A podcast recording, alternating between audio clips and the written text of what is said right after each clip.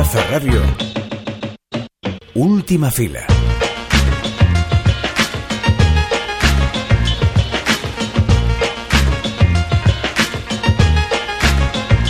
Iván Zulueta es mucho más que arrebato, un artista total e inédito en la filmografía española. Así lo demuestran sus cortometrajes y todos los estudios que poco a poco van indagando en su enigmática vida y obra. En este sentido, el ciclo de Filmoteca Española con material inédito de su archivo personal, que se puede ver esta semana en la Mostra de Cinema Periférico de A Coruña, es un tesoro al que nos asomamos esta semana con una de las personas que lo ha investigado y confeccionado, Josécho Cerdán. Y mirando la cartelera nos fijamos claro en Jafar Panahi y en su última película, los osos no existen, que le valió la sonadísima detención y encarcelamiento del año pasado y que plantea la huida de una pareja de Irán y el rodaje clandestino de esta historia. Metacine para plantar cara al régimen iraní. Y hablaremos del Senkantats, el nuevo film de Elena Trapé, en el que Laia Costa vuelve a destacar en una potente interpretación con la maternidad como conflicto central. La propia Trapé diseccionará la película con nosotros. Esto es Última Fila, el programa de cine de Cultura Plaza y Plaza Podcast. Aquí estamos, Álvaro Devis, Clara Gorría y tú, que nos estás escuchando. Acomódate que empezamos, y vamos acelerados.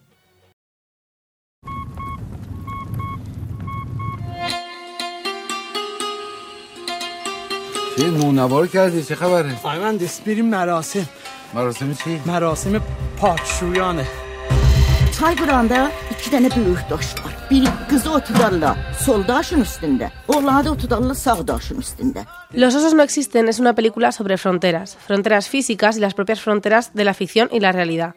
Fronteras sobre qué decisiones tomar como ciudadano y también como cineasta. La película comienza con una pareja que habla en las calles de Teherán sobre su plan de huida hacia Europa. Pero pronto vemos el artificio. El director grita corten y el jefe de producción le habla a la cámara diciendo ¿Está bien así, señor Panaji? Ahí es donde se descubre. Se descubre que Jafar Panahi dirige esta película mediante conexiones Wi-Fi, que van bastante mal, la verdad, y AirPods.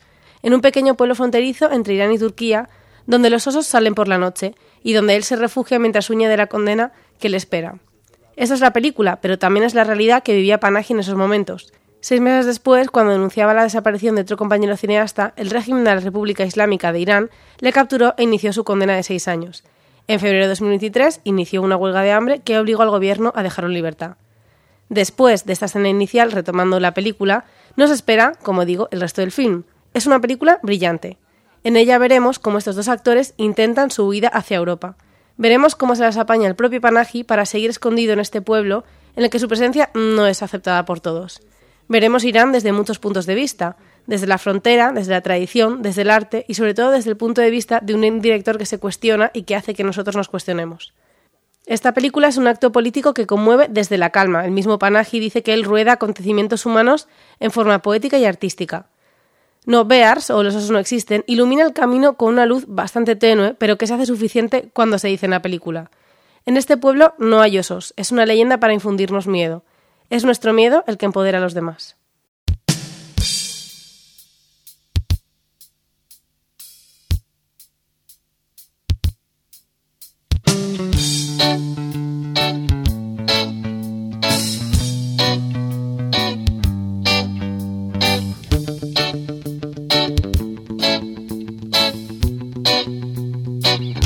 Su reciente separación, Irene se enfrenta por primera vez a la ausencia de su hija de cuatro años, que está pasando unos días con su padre. Incapaz de adaptarse a esta nueva realidad, decide viajar a un pequeño pueblo del Pirineo catalán, donde tiene una casa, buscando recuperar la seguridad y la calma que siente que hace tiempo ha perdido. Pero el lugar, que en el pasado fue tan familiar, se presenta poco a poco tan abrumador como su nueva vida y la acabará forzando a dejar de huir para enfrentarse a sus miedos. Elena Trapé presenta El Sencantats, su nueva película, en el que la que toma uno de los grandes temas del cine español actual, la maternidad y cómo ésta afecta a la identidad de la madre, pero desde una nueva perspectiva, la de una madre que se tiene que separar de su hija y acostumbrarse a su ausencia intermitente. La Costa interpreta a esta mujer que se traslada al pueblo familiar para encontrarse a sí misma.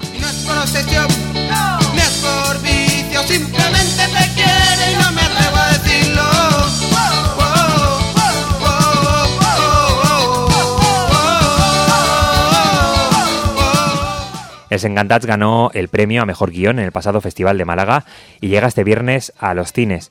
Para hablar de ella llamamos a Elena Trapé, su directora y co-guionista.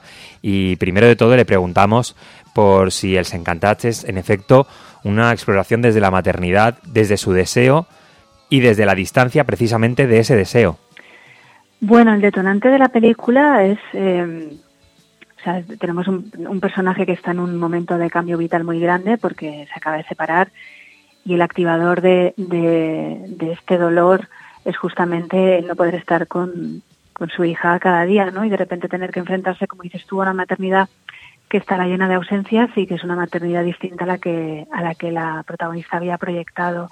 Pero también más allá de eso, creo que la película explica eh, como que entra también en todos los matices que componen eh, una crisis de este tipo, ¿no? Eh, y que van más allá de la maternidad y hablamos también, pues eso de, de volver a conectar con tu intimidad, de cuestionarte los modelos familiares, de preguntarte también cuál es tu lugar, cuál es tu casa eh, y volver a reencontrarte contigo misma, ¿no? Y eso es lo que lo que afronta o lo que empezará a afrontar el personaje de Irene, que es la protagonista, la que interpreta ya. El personaje del padre está ausente, no aparece o solo aparece como una presencia al otro lado del teléfono, pero en realidad está ejerciendo, está ejerciendo como padre, algo que normalmente cuando pensamos en padres ausentes no pensamos en padres con hijos ausentes, ¿no? ¿Cómo quisisteis dibujarle desde el guion? Quería centrarme justamente en algo que no había visto representado, ¿no? Porque en las rupturas de, pareja siempre las historias se centran en eso, en la pareja, ¿no? Parece que todo, todo el dolor venga de, de, esa, de esa pérdida del compañero o la compañera. Eh, y parece que los, lo de los niños es un daño colateral. Eh, el padre no aparece prácticamente en la película porque no va de la pareja. Eh, la ruptura de la pareja es algo que se ha asumido y que ha sucedido ¿no? a lo largo de un tiempo y el duelo que viene ahora no tiene tanto que ver con eso, sino justamente con una proyección de unos sueños y, como decía antes, de, de, esa maternidad que va a transcurrir con unos tiempos distintos ¿no? y de otra manera.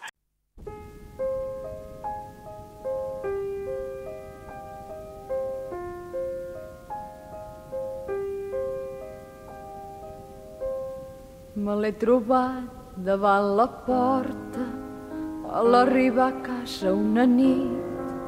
Per tot ella em feia escorta, ella ha tornat, mireu-la aquí. La xucladora d'il·lusions mortes, ella m'ha seguit pas a pas. La meu, que el diable l'emporta La película habla de un descubrimiento, pero no acaba con un camino claro. Han pasado solo unos días, eh, pero es una decisión complicada a nivel de guion, la de concluir sin desvelar qué va a ser de Irene en los próximos meses o años. Es justamente un camino que empieza ¿no? y que se abre ante ella. Para nosotros la película termina un poco con la toma de conciencia de que lo que le queda por delante es un duelo. Y hasta ese momento en que ella realmente se expresa en voz alta, literal, eh, con un monólogo. Eh, hasta ese momento ella lo que ha estado haciendo es una huida hacia adelante, pues para no estar sola, eh, para estar como distraída, para no para huir un poco y tapar ese ruido ¿no? que tiene dentro de la cabeza.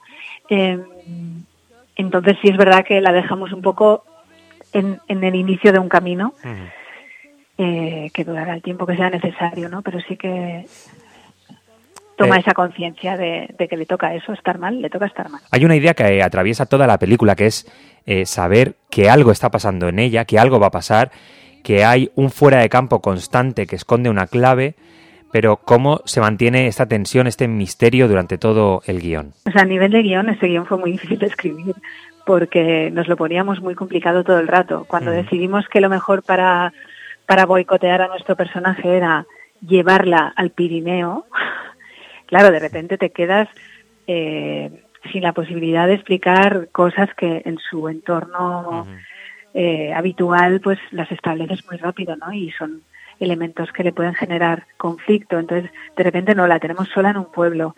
Y luego también toda la historia con Eric, ¿no? De, este personaje que viene también a distraerla y que tampoco sale bien, pero claro, realmente funciona muy bien como objetivo externo. Mm. Cuando, es, cuando se iba Eric, de repente era como, ostras, ahora ya realmente puede pasar cualquier cosa. Desencontrar un final que, que cerrase bien lo que estábamos lo que queríamos contar y que no fuese arbitrario no eso eso eso sí que nos costó llegar a, ese cierre. Em, y a nivel de dirección básicamente lo que supuso fue un reto que al final eh, pues nos llevó a, a la propuesta formal con la que explicamos la historia que para mí es muy importante y es creo uno de los elementos como más diferenciales del, proyecto, que es realmente explicar la historia trabajando una sensación muy subjetiva de cómo ella está viviendo el tiempo y el espacio. Y, que el espectador no tenga tiempo de preguntarse si lo que sucede es importante o no, porque lo vive como lo vive Irene, ¿no? Y, y, eso, pues eso también formó parte de, bueno, del propio viaje que es hacer una película, ¿no? Y de ir encontrando la manera, la mejor manera para explicarla.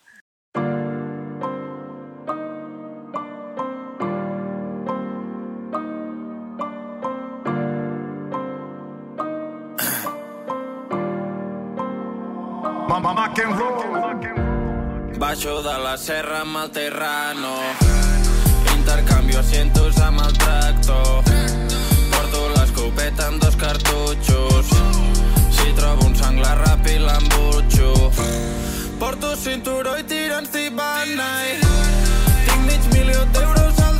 Laia Costa en una coincidencia llegaba de interpretar también a una madre en Cinco Lobitos. Una madre diferente, pero en todo caso te quería preguntar si se notó a la hora de adoptar tu personaje, eh, bueno, pues esta experiencia previa que tuvo. Lo de Cinco Lobitos fue una casualidad cronológica, pero creo que son personajes muy diferentes. Sí. Eh, y con Laia es muy fácil trabajar. Eh, por un lado, siempre le agradeceré el amor con el que ha defendido el personaje, que tiene momentos en que es difícil de empatizar, no hay momentos en que la detestas a Irene. y ella siempre la ha defendido y eso creo que se nota. Y luego hubo mucho ensayo. O sea, mm. preparamos, estuvimos muchos días hablando de, de cada secuencia de cómo está, porque en todas ellas había un matiz, ¿no? Y era bonito eh, tenerlo muy claro para que no sea simplemente como una mujer que está triste, sino que realmente entrásemos en, en todas las capas que subyacen a, a, ese dolor principal. Y, y luego también por su parte hubo una confianza plena en la propuesta de cómo la íbamos a rodar. Que eso también de entrada, ¿no? A un actor tú le, le marcas como un dispositivo que a veces le da poca libertad de movimientos y era importante también que ella confiara y, y sintiese la cámara como un cómplice porque es verdad que en muchas secuencias hay una parte que la explica Laia y otra parte la está explicando la cámara.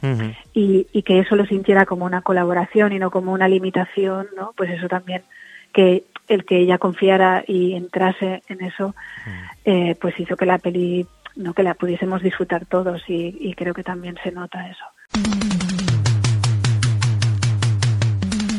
Caras ocultos, horribles de todo, y los critican sus bocas charlatanas. A mí me gusta llevar el pelo azul, por miedo a las caras, no dejes de hacerlo. Iván Zulueta representa una especie de agujero negro del cine. Sin duda, podemos considerar que esta es una idea generalizada entre la crítica y la cinefilia, y ha funcionado muy bien para crear un relato mítico alrededor de la figura del cineasta maldito. Como cualquier hipótesis tiene algo de cierto, pero también lo contrario. Veamos, persona con una creatividad y un talento inconmensurable, su figura evidencia muchas de las limitaciones que, como espectadores y estudiosos, tenemos a la hora de pensar sobre el cine y la creación audiovisual. Cineasta a la par que dibujante, ilustrador, realizador televisivo, decorador, actor o fotógrafo, Zulueta desafía las barreras entre disciplinas, aunque lo hace movido por su pasión por la imagen casi siempre en movimiento. Si para Godard un traveling era una cuestión moral, para Zulueta era una cuestión sensorial, una alucinación provocada por la fascinación ante el discurrir de cuerpos y luces frente a la cámara. Este es un fragmento del texto con el que Josécho Cerdán y Miguel Fernández Lavallen presentan el ciclo AZ Zulueta Inédito, una inmersión en el archivo de Iván Zulueta que fue adquirido por la Filmoteca Española en 2021. Siete programas que se pueden ver esta semana en la Mostra de Cinema Periférico de A Coruña reúnen desde Descartes de Arrebato hasta las películas familiares que cuentan la infancia que tuvo, pasando por las investigaciones, pruebas y juegos con los que buscaba hasta dónde llegaba la imagen y que demuestran una creatividad y un manejo de la cámara envidiable. Un puzzle de la vida y obra de Zulueta con muchas piezas perdidas, sí, pero igualmente el más completo y diverso hasta la fecha. Sobre el contenido y el proceso de curaduría, hemos invitado a última fila a uno de sus responsables, José Chocerdán. ¿Qué tal? ¿Cómo estás? Hola, muy bien, buenos días. Todo Em, estupendo. Eh, lo primero que te quería preguntar, por poner un poco en contexto, y es una de las primeras cosas que, que planteáis en el, en el texto que, que acompaña el, el ciclo cuando se pudo ver en, en la Filmoteca Española, em, es el hecho de eh, que el, el- el material con el que, que teníais era inédito, eh, a la vez se han hecho pocos estudios, pero muy, muy interesantes y muy rigurosos sobre la vida de, y obra de Iván Zulueta. Em, eh, entonces está como a medio camino, ¿no? Entre ese director de culto, pero del que no hay que rescatarlo desde, desde cero, pero que a la vez queda mucho por, por rescatar, ¿no? Ponme en contexto un poco eh, eh, la importancia de, de este estudio y de este rescate que, que hacéis a través de su archivo. Bueno, a ver, eh, en principio, o sea, yo, yo la verdad es que me parece que Iván Zulueta es una persona que ha, digamos, concitado eh, mucho interés y, y periódicamente se, se vuelve a él de manera sistemática, además de, y y muy diversa, ¿no? Con exposiciones, con libros, con ciclos. O sea, hay un constante volver a Iván, pero también es cierto que mi impresión es que, mm, que se vuelve siempre un poco, es como una especie de, de constante repetición, ¿no? De, de volver siempre sobre lo mismo, que no es otra cosa que lo que Iván siempre quiso en vida que se supiese de él y dejando, digamos, oculta toda otra parte, ¿no? De, de su de su vida y sobre todo de su de su trabajo y, y diría más en concreto de su forma de trabajar, ¿no? Entonces, eh, es verdad que, que de alguna forma es como, como un poco el eterno retorno, ¿no? Siempre estamos redescubriendo al gran cineasta, o siempre estamos redescubriendo, que yo creo que eso, digamos, de alguna forma es, es fundamental para esta especie de, de cosa cíclica, siempre estamos redescubriendo Arrebato, ¿no? Se, re- se redescubre Arrebato para las nuevas generaciones, se redescubre Arrebato porque se publica el guion, se redescubre Arrebato porque se digitaliza en 4K, siempre estamos como volviendo a empezar, ¿no? Esa especie de, de- de eterno retorno que es casi, yo diría que casi una, una maldición mítica, ¿no? Eh, entonces, eh, ¿qué, es, ¿qué es nuevo aquí o qué creemos nosotros que es nuevo o por qué, digamos, estamos entusiasmados? Eh, pues porque, porque nos hemos colocado en otro sitio, ¿no? Y ese colocarse en otro sitio básicamente es pues porque eh, Filmoteca Española en el año 21 adquirió a la familia, a los al heredero de Zulueta, que es su hermano Jaime, eh, el archivo de, de, la, de lo que quedaba de, de su obra, en, bueno, de lo que había quedado en su casa cuando, cuando él fallece en el año 2009 Sí. y, y de repente pues es eh, como abrir una puerta a una especie de backyard que al que nadie había tenido acceso no Eh, entonces bueno a partir de ahí nuestra digamos que nuestro trabajo ha consistido y sigue consistiendo a fecha de hoy en en intentar bueno pues eh, recomponer la figura de Zulueta y su obra a partir de lo que encontramos en ese, en ese archivo. ¿no? Ya te digo que es un trabajo todavía en proceso eh, y que, bueno, mm, se empezó evidentemente porque nos parecía lo más jugoso y lo más central con, con, el con los materiales fílmicos y esos materiales fílmicos son un poco los que, los que, con, los que conforman el, este primer ciclo que se ha hecho, ¿no? Mm. El, eh, sobre todo también porque el, el, el, material, como tú dices, además de, de, ser nuevo, da gusto verlo y, y descubre eh, muchos aspectos diferentes eh, del, de incluso él como cineasta, ¿no? Es decir, no tiene una manera de contar, no tiene solo una obsesión, sino que cuando coloca la, la cámara eh, en, en, en, grabaciones, pues, pues no sé, en una celebración, ¿no? Eh, no es el mismo mm. que, que, cuando eh, se pone eh, en, a grabar un, un, desfile de moda. No es el mismo que cuando graba eh, unos viajes y sobre todo no es el mismo que, que en esos recortes eh, de experimentales de ver hasta dónde puede llegar la imagen, ¿no? Todo eso es Tulueta, todo eso se puede entender que es Tulueta, pero a la vez eh, son imágenes totalmente diferentes de una naturaleza muy diversa, ¿no? Sí, sí, bueno, yo creo que aquí hay dos cosas que son importantes tener en cuenta, ¿no?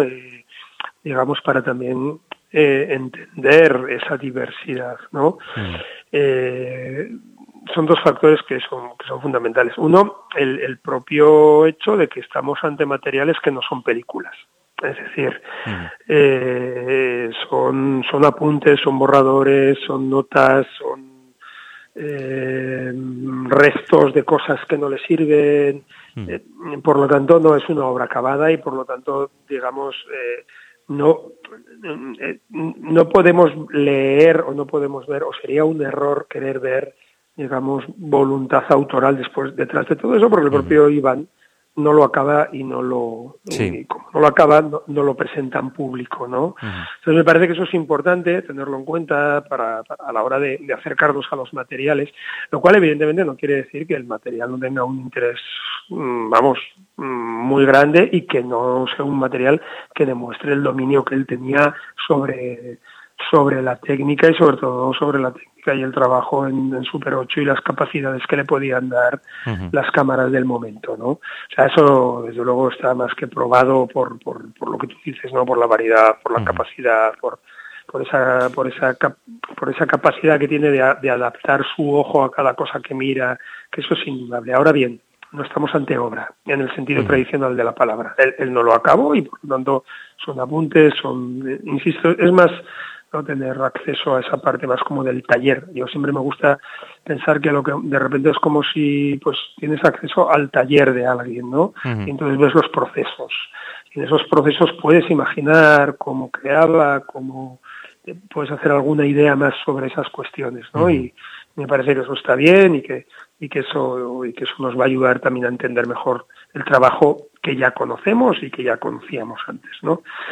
Y la otra cuestión que me parece que es importante también en ese sentido, la segunda para mí es la cuestión temporal. Es decir, no es, mismo- no es el mismo Iván de los años 60 o de digamos de los 60 cuando está en la escuela de cine que cuando después de meterlo en la cárcel a partir del año cuando ya sale definitivamente a partir de mediados de los 70 que el Iván digamos en su euforia pre-arrebato que, que el Iván digamos de bajón post-arrebato ¿no? entonces evidentemente nosotros no hemos podido datar todas las películas y eso si te habrás fijado pues en el programa hay muchas ocasiones lo que aparece como fecha posible Sí. pone un, un circa lo que sea no porque es- lo hemos utilizado como bien de referencia la- las imágenes que estamos viendo que nos pueden ayudar a situar el, el material o en el caso de tenerlo pues las mismas marcas temporales que el material tiene en digamos de, de- fabricación no Eh,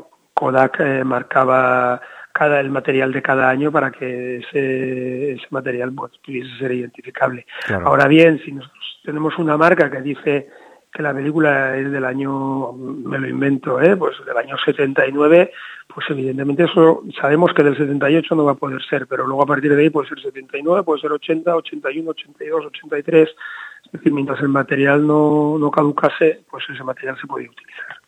Em, Y incluso caducado se utilizaba muchas veces, ¿eh? quiero decir que, que a veces esa esa mm, temporalidad que le hemos dado es, ha sido un poco a- con, con muy pocas pistas, ¿no? O sea, que Ujú. somos, debemos ser muy prudentes a la hora de, de, de- de poner fecha a las cosas.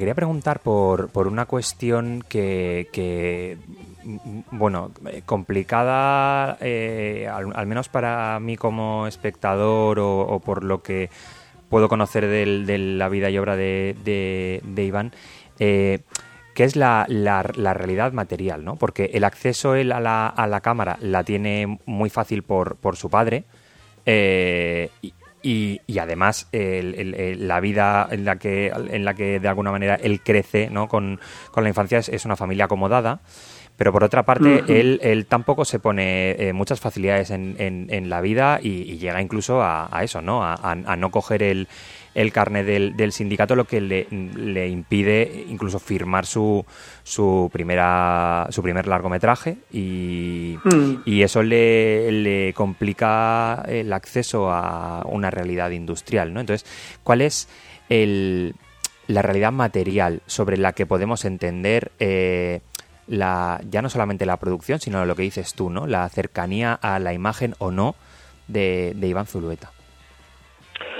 Bueno, eh, Iván Zulueta era un tipo pues bastante complejo, ¿no? Yo creo que eh, cuando hablas con la gente que lo conoció en persona, todo el mundo eh, coincide en decir que no era una persona fácil, ¿no? O no todo el mundo, pero sí mucha gente coincide en decir que no era una persona fácil. Eh, yo creo que en Iván pues se suceden bastantes capas muy complejas de digamos de, de gestionar para, para cualquier persona no como dices pues proviene de una familia acomodada eh, pero a su vez cuando él todavía es muy joven los problemas económicos eh, ya asoman eh, está acostumbrado a un tren de vida que luego no no es fácil seguir llevándolo. Eh, es un tipo que se sabe que es talentoso y que ya los últimos años de la escuela, mm, digamos que mm, despierta mucho interés a su alrededor, tanto entre sus compañeros como entre el profesorado, de ahí que Borao se lo lleve a trabajar con él. Se ve que es un tío con unas ideas eh, muy buenas y muy, digamos, disruptivas en el mejor sentido de la palabra pero luego tampoco es, digamos, eh, muy bueno para negociar a la hora de trabajar con él, pues porque era una persona que tenía muy claro lo que quería hacer y, y- y le costaba, Ceder. digamos, salir, salir de ahí. Eh, entonces, en ese sentido, yo creo que, el- o sea, Iván es una persona, por ejemplo, que es muy perfeccionista, ¿no? Es terriblemente perfeccionista, eso se ve mucho, ¿no? En, en este acceso a su, a su documentación. A veces la gente, no, o sea, se había extendido esa, esa especie de leyenda de que, bueno, es que al final Zubeta es que ha hecho muy poca obra, bueno, tú puedes imaginar la cantidad de obra inacabada que hay, ¿no? Pues porque también es un poco de esas personas cuyo perfeccionismo, eh, digamos, le lleva a un lugar un poco de, de- de casi autodestructivo, ¿no? Porque nunca es capaz de, de decidir cuándo y cómo cerrar la obra, ¿no?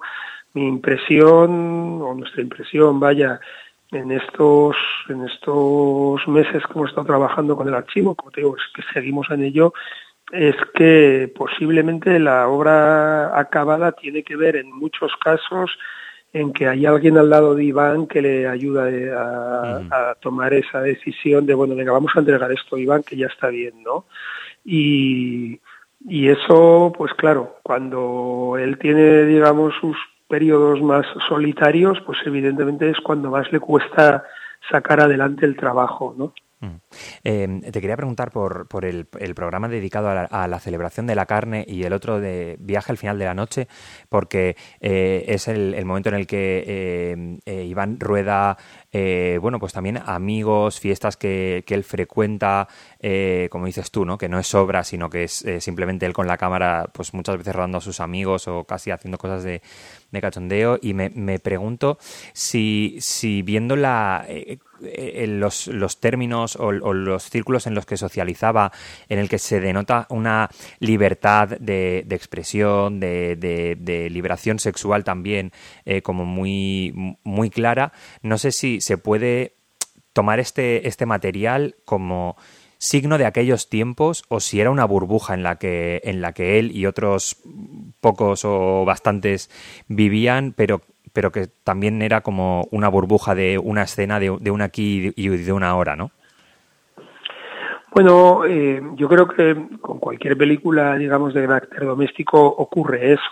¿no? Quiero decir, esa esa sensación de que, bueno, cualquier imagen es de, de ese tipo de carácter familiar, es el retrato familiar o de amistades en este caso, ¿no? Es retrato de una época, pero a la vez, eh, digamos, marca una singularidad muy fuerte. Se puede encontrar evidentemente en todas estas imágenes a las, a las que tú has aludido, pero también las podemos encontrar, por ejemplo, en las imágenes del primer programa, ¿no? De las películas de Consuelo y Antonio, Sí.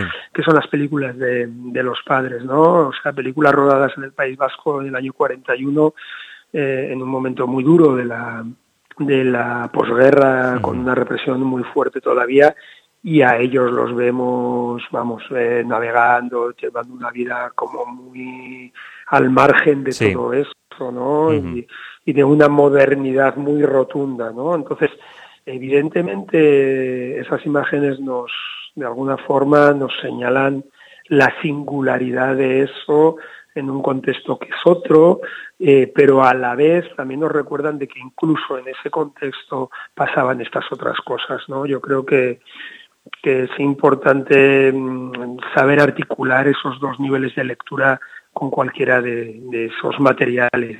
Pero ya te digo que pueden ser con los de Iván Zulueta o con los de cualquier sí, sí. otra familia de- del momento.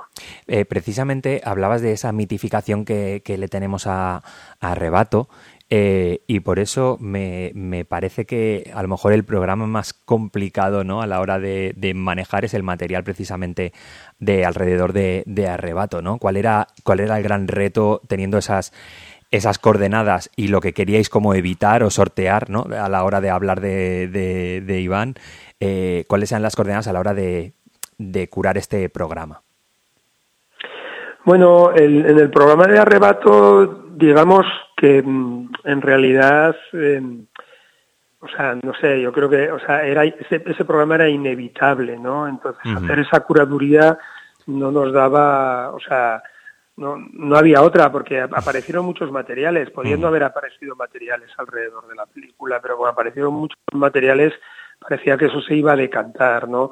No nos parecía tampoco en ningún caso, no sé cómo decirlo, mm, justo con ni con Iván ni con ni con digamos ni lo que puede- con, lo que podían esperar los posibles los posibles digamos bueno fans o la Sí. gente que podría tener interés en algo así en disgregar eso eso en, en- hacia otros lugares no para bien y para mal el mito de arrebato está ahí Ujú.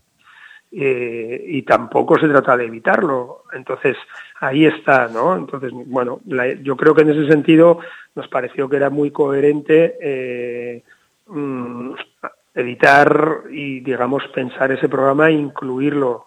De hecho, en un momento dado, incluso como que iba a ser el último programa, pero ahí sí que ya como que decidimos que, no le íbamos a dar esa posición porque eh, eso sí que era, digamos, un poco seguir eh, perpetuando la cuestión del mito, ¿no? Entonces nos pareció más interesante pues ponerlo pues el sexto, digamos que es un digamos uno de los últimos programas, uno de los programas ya como de madurez, pero dejar para el final como toda esa parte de la obra prácticamente inacabada, pero no, o sea, prácticamente acabada, perdón, pero todavía inacabada y que de alguna forma, digamos, daba, nos llevaba a, a pensar, o nosotros así veíamos el recorrido por los siete programas, que acabábamos con Iván Z y no con el mito de Arrebato.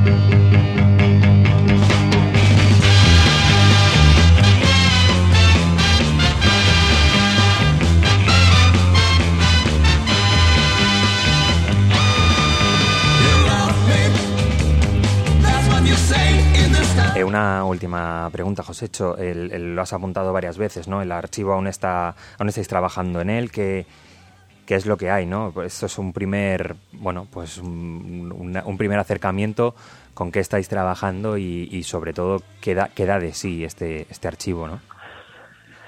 Bueno, nosotros, o sea, como eso, estamos, o sea, el archivo tenía, digamos, em, de todo, eh, y de todo quiere decir, pues, que hay obra de Iván y, y hay textos de Iván y hay, bueno, hay como, como, como se puede ver en el ciclo, hay materiales que no son de Iván o que son de Iván indirectamente porque son de la familia, o sea, no son, digamos, tan personales como familiares Eh, y entonces, bueno, el trabajo que, que hay que hacer, evidentemente, es un trabajo pues, bastante de, de hormiguitas, ¿no? Es decir, hay que ir revisando cada documento que aparece y, y, haciendo, un, bueno, en primer lugar, una- un primer inventario y luego intentar eh, catalogarlo. Date cuenta que, que bueno, eh, el, el problema, bueno, el problema, ¿no? no es un problema, es digamos la, la circunstancia en la que nosotros llegamos al archivo o que Filmoteca llega al archivo es que, bueno, pues poco después de morir la, la madre de Iván, que murió poco después del propio Iván, eh, se decide vender la casa familiar y antes de vender la casa familiar de manera un poco precipitada, pues decide meter todo lo que hay en, digamos, las dependencias que ocupaba Iván en, en cajas Sí. y, y esas cajas eh, sin ningún, digamos, orden ni concierto, pues van a un almacén.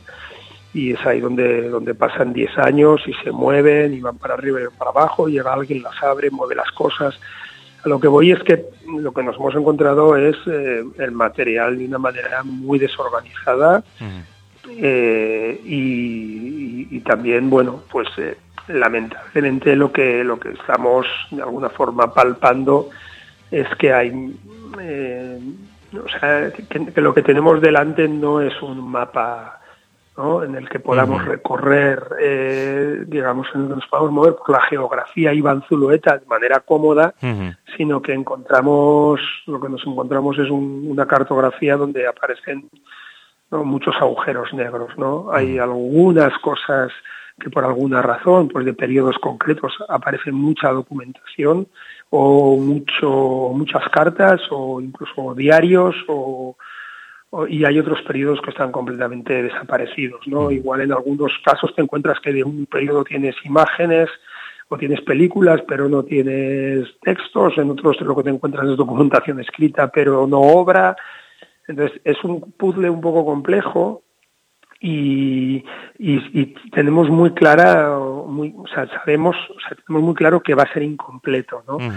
Eh, a partir de ahí, eh, claro, hay todo otro trabajo que se debería hacer eh, y es, bueno, ¿dónde está toda la obra que Iván vendió en vida?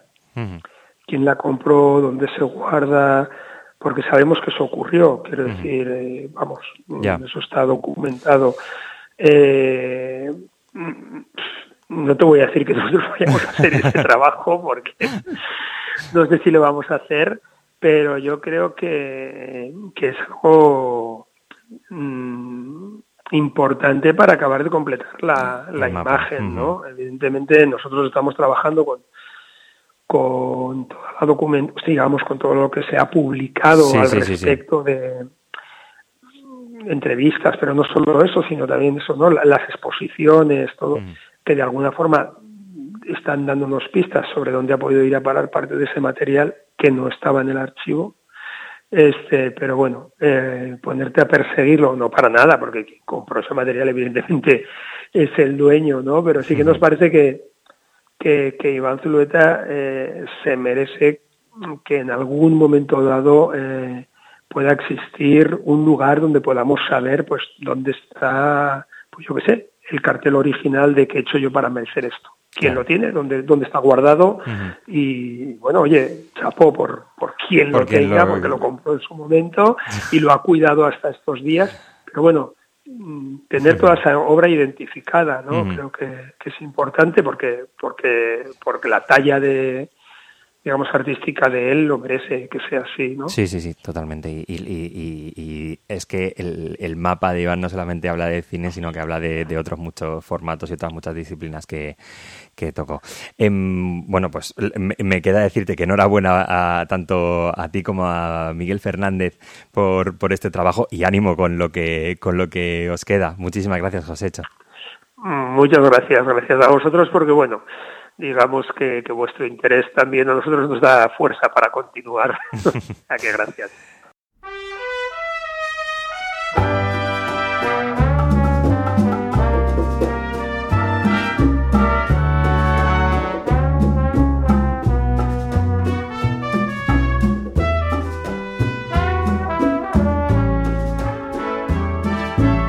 Bueno, pues Clara, no hemos, yo no he podido ver a Zulueta en pantalla grande, lo he tenido que ver en pantalla pequeña, pero eh, Gajes del oficio, Álvaro. eh, estoy buscando a Zulueta por todas partes. Looking for Zulueta. Exactamente. La nueva película de... De Última Fila. De última fila. Eh, no, la verdad es que, que, mm, que seguro que vale la pena. Además, estas experiencias, como dices, como tan sensoriales, verlas en pantalla grande es mucho más inmersivo. Y eh, en plan cine club, experiencia colectiva y todas estas cosas colectiva. que estamos hablando todo el rato de. A mí me apetece una buena experiencia colectiva, te lo tengo que decir, ¿eh? Me, me está apeteciendo. No sé, no sé, es que no podemos más esperando a Barbie, porque Ya, claro, uf, eh, aquí tenemos en la redacción hablando de ir a ver a la sirenita, pero a mí la experiencia colectiva de la sirenita, sinceramente, Te no me seco. apetece. Bueno, Hasta dentro de una semana, Deu. besito. en mis brazos estarás, prisionero de un cariño que fue toda mi ilusión, pero nada